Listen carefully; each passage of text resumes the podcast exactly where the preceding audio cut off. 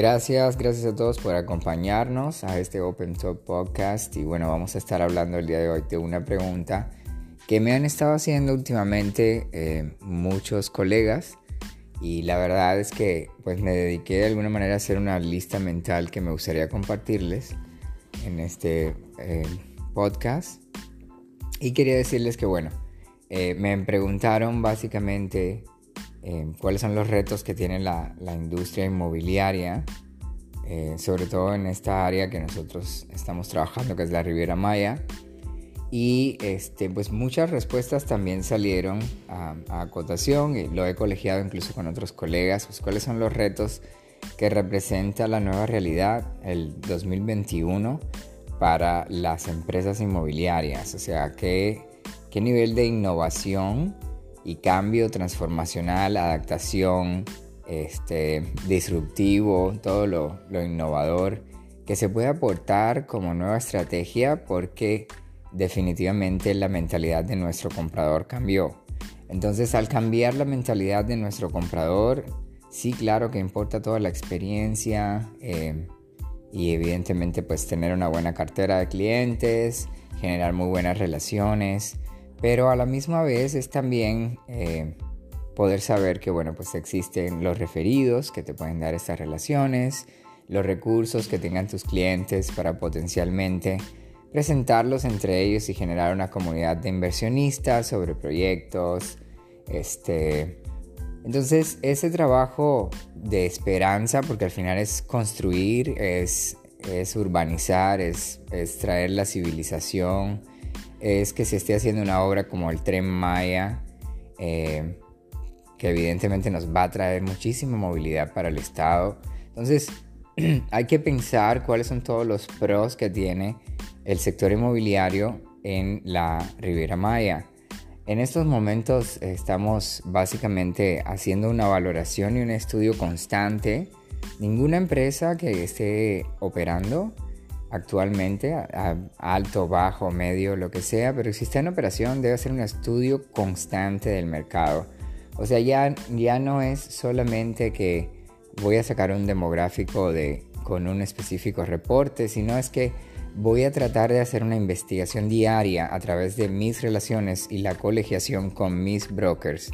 Porque ahí voy a poder medir cómo están los estados de ánimos de mis brokers, cómo están los estados de ánimos de mis clientes, cómo está la responsiva sobre las campañas de marketing que hayas podido invertir o no. Entonces, es muy importante entender que el reto número uno es la comunicación. Yo diría que la comunicación porque tiene que fluir mucho ahora, sobre todo porque pues estamos teniendo que adaptarnos a las nuevas tecnologías eh, para poder llegar al cliente. Lo mismo el cliente está adaptándose a entrar en esas nuevas tecnologías eh, para poder interactuar con nosotros. Entonces hay que buscar cuál es el nuevo buyer persona, cuáles son los miedos que tienen nuestros compradores, entender que vender es servir, pues cuando entregas un bien inmueble a un cliente, eh, la satisfacción tiene otro nivel y aparte la relación va para siempre, ¿no? Alguien que le hayas entregado su casa es como, ¿sabes qué? Este, pues mi casa ya es tu casa también, así me han dicho siempre mis clientes. Entonces, es muy linda relación, es padrísima carrera, nada más es que hay que tener comunicación en, en una presencia, digamos que esencial. Si no nos comunicamos, no vamos a poder saber cuáles son los datos que, que evidentemente necesitamos dinámicamente analizar ¿Qué significa dinámicamente? O sea, hacerlo todos los días.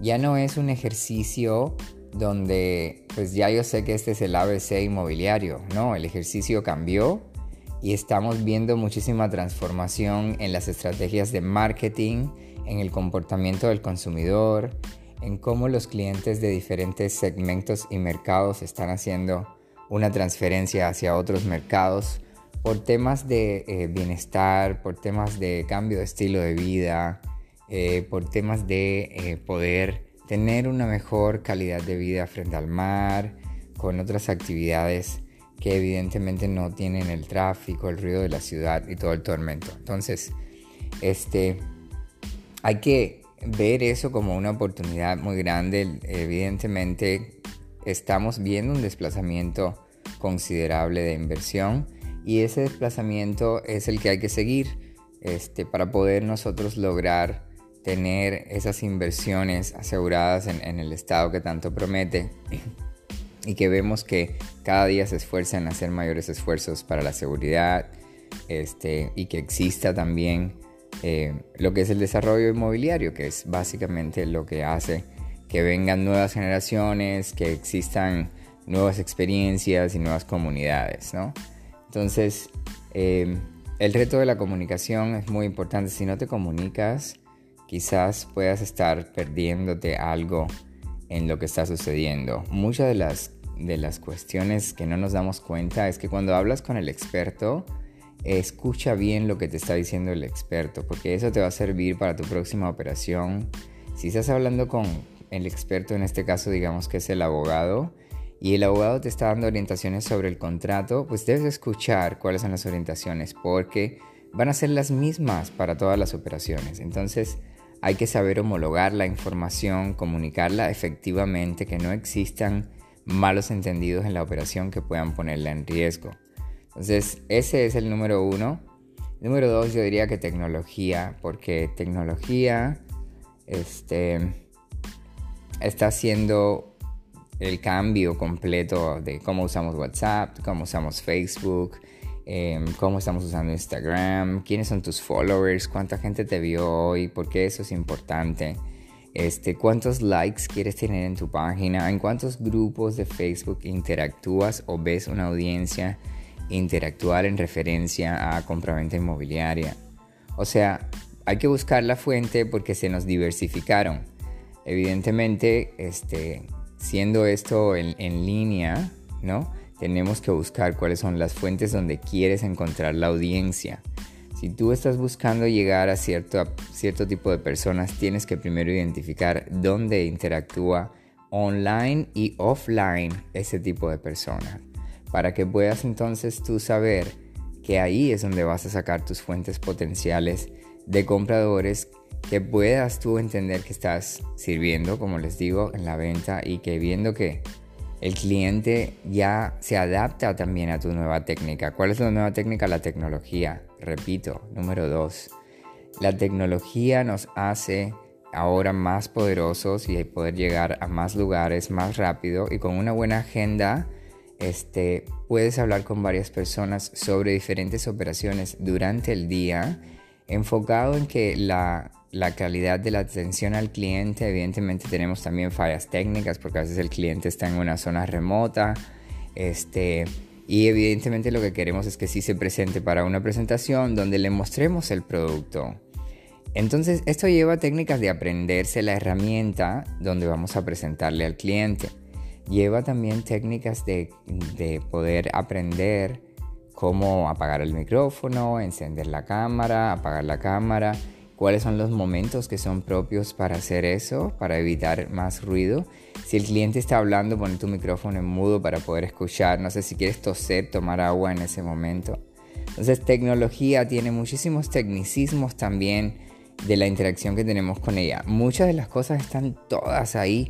Nada más es que a veces pensamos que es muy complicado, sin embargo abres Google y le preguntas lo que sea que tú quieras aprender y ya hoy en día hay una información en relevancia a eso. Entonces, si hoy quieres lucir smart ass, tú te haces amigo de Google y te buscas ahí exactamente qué es lo que vas a hacer y lo pruebas. Si no te funciona, lo vas cambiando porque Google no siempre está en lo correcto, ¿verdad? Pero bueno, no por echarle nada malo a Google, pero porque es parte de este tema de tecnología. Y les digo que pues, Google Analytics, Facebook, todas esas interacciones son algoritmos que hay que entrenar. Entonces nosotros tenemos que decirle al algoritmo en el marketing a través de la comunicación entre el equipo de ventas y el equipo de marketing cómo es que queremos que ellos nos generen esos leads, o sea, cuál es el demográfico que nosotros queremos llegar y para eso damos un cierto presupuesto. Ahora bien, Facebook atiende más al que le da más dinero, ¿no? Entonces, es un, es un juego de todos los competidores de marketing de los mismos productos sobre los mismos keywords, que son las palabras esenciales que se programan para cuando las personas hacen las búsquedas. Entonces van a darse cuenta que también tiene un historial, su Google, entonces todo lo que ustedes buscaron que aprendieron en el mes va a salir ahí y entonces es una manera también de poder sentirte nutrido de información, no sé, a veces el tipo de cambio, cómo está el clima en cierta ciudad, para cuando hables con el cliente, tener algo que decirle, oye, pues veo que está nevando, no sé, este, pero pues ánimo porque te espera el Caribe, ¿verdad? Este, y tener en cuenta eso. Y número tres de los retos, este, yo siento que es la calidad del personal de profesional inmobiliario para las empresas. Y en este reto voy a incluir, porque para mí el valor principal en una empresa es el valor capital. Creo que por eso fue por lo que hice mi maestría en administración de recursos humanos y me encanta el valor capital en las personas, o sea, cuánto las personas primero piensan que valen y cuánto en realidad valen y no se dan cuenta. Entonces, a veces toma otra persona que venga y decirle a esa persona, sabes qué, tú sí lo vales y si yo lo creo que no te conozco, tú quizás deberías eh, por lo menos estar curioso de que otra persona piensa mucho mejor de ti, ¿no? Entonces, es también despertar a los nuevos talentos. Muchísimas personas se han cambiado de industrias, entonces la contratación en, el tema inmobiliario es compleja, es muy eh, a veces inasertiva porque las personas se pueden vender muy bien en la entrevista y entonces es cuando tú primeramente te preguntas, ¿esta persona puede vender? Entonces lo primero que te vas a responder es que si se vendió bien en la entrevista, lo contratas es lo regular que hacemos, ¿verdad? Sin embargo, hay que ver más, hace que ver el trasfondo del comportamiento de la persona y hacer preguntas de, números y hechos, ¿verdad? En sus trabajos anteriores, cuáles eran las responsabilidades, descubrir dónde está el talento y qué en realidad hace feliz a esa persona para saber en nuestra organización dónde vamos a ubicar esa persona y que sea el mejor elemento sobre esa área porque pues lo va a hacer con el gusto desde que aprendimos cómo quería esa persona en la entrevista. Entonces son diferentes procesos, pero la contratación eh, es muy compleja y dentro de la contratación también va eh, que las personas entiendan que no es una mentalidad de empleado, que eres un inversionista de tu tiempo, que eres un comisionista mercantil, que te riges por el código de comercio, este, y que al final todos estamos asociados, entonces a nosotros todos nos importa que eso funcione y que el nombre que tengamos aquí en la marca que representemos, o bien de un desarrollo, o bien de la agencia, o bien de la desarrolladora, representarla con todo el, el valor y saber de que detrás existe todo un equipo que todos los días, aunque no se vea porque somos una empresa virtual y sí utilizamos tecnología, este, está haciendo esfuerzos de colaboración para que sucedan los resultados que estamos buscando sobre las metas que hemos puesto, las de corto plazo y las de largo plazo. Entonces, es buscar eh, cuál es ese talento que vamos a poder integrar en la empresa. Actualmente estamos en ese momento de la posición, buscando cuáles son los nuevos talentos, por tanto aprovecho el podcast para abrir una convocatoria a aquellas personas que pues, tienen experiencia en ventas. Si, es, si no la tienes, tienes sentido común para vender. Eh, son de las dos cualidades que serían interesantes para valorar.